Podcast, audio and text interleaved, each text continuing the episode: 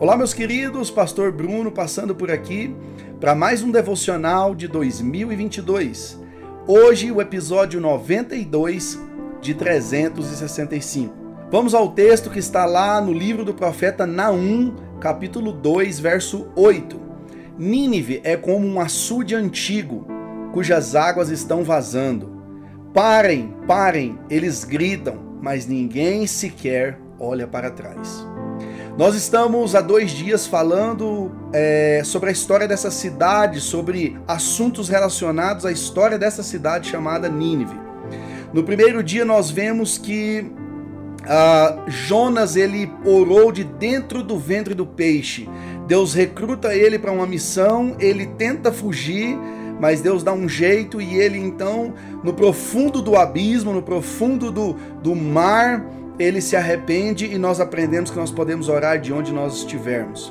Depois, no segundo dia, ontem, nós vimos que Jonas, ao chegar em Nínive, ele prega, ele fala a mensagem dura que Deus havia mandado, mas aquele povo se arrepende através da ação, começando através do líder, do rei da cidade que se arrepende, tira as vestes reais, se humilha diante de Deus. Ele então toda aquela cidade ela é poupada porque ela se arrepende, não só externamente, mas eles se arrependem internamente dos seus pecados e Deus então, vendo aquilo, decide não destruir a cidade. Tempos depois nós chegamos aqui no livro de Naum, aonde ele, no primeiro capítulo 1, ele também prega uma mensagem de destruição sobre aquela cidade, mas no capítulo 2 a destruição de fato acontece, ele relata a destruição daquela cidade. O que me faz entender que de fato aquela cidade desta vez não se arrependeu.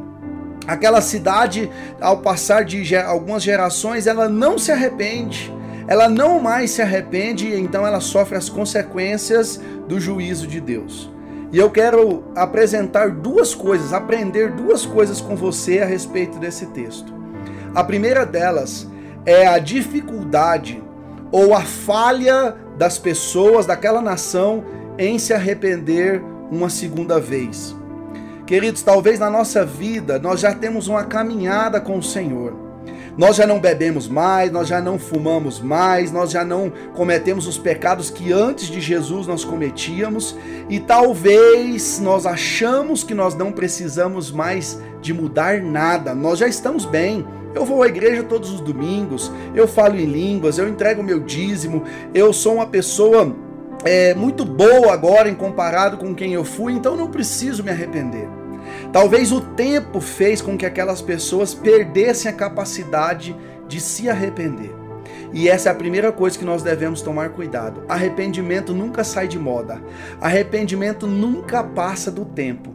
Nós sempre temos oportunidade de nos arrependermos, de voltar atrás em coisas que nós estamos fazendo errado. Não importa o tempo de cristão que você tem, não importa a igreja que você frequente.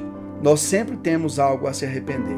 E a segunda coisa que nós podemos aprender nesse texto é que aquela geração passada que se arrependeu lá com Jonas falhou em ensinar a geração da frente que nós precisamos ter um coração arrependido. E aí vem uma pergunta: o que nós temos passado para as próximas gerações? Você que é pai, você que é mãe, você que é avô, tio, cuidador, o que você tem passado para frente?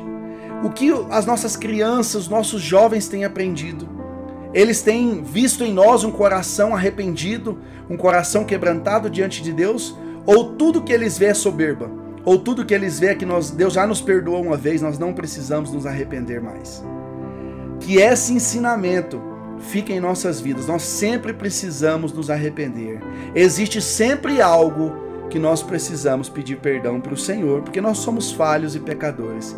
E louvado seja Deus, porque Ele sempre está disposto a nos perdoar.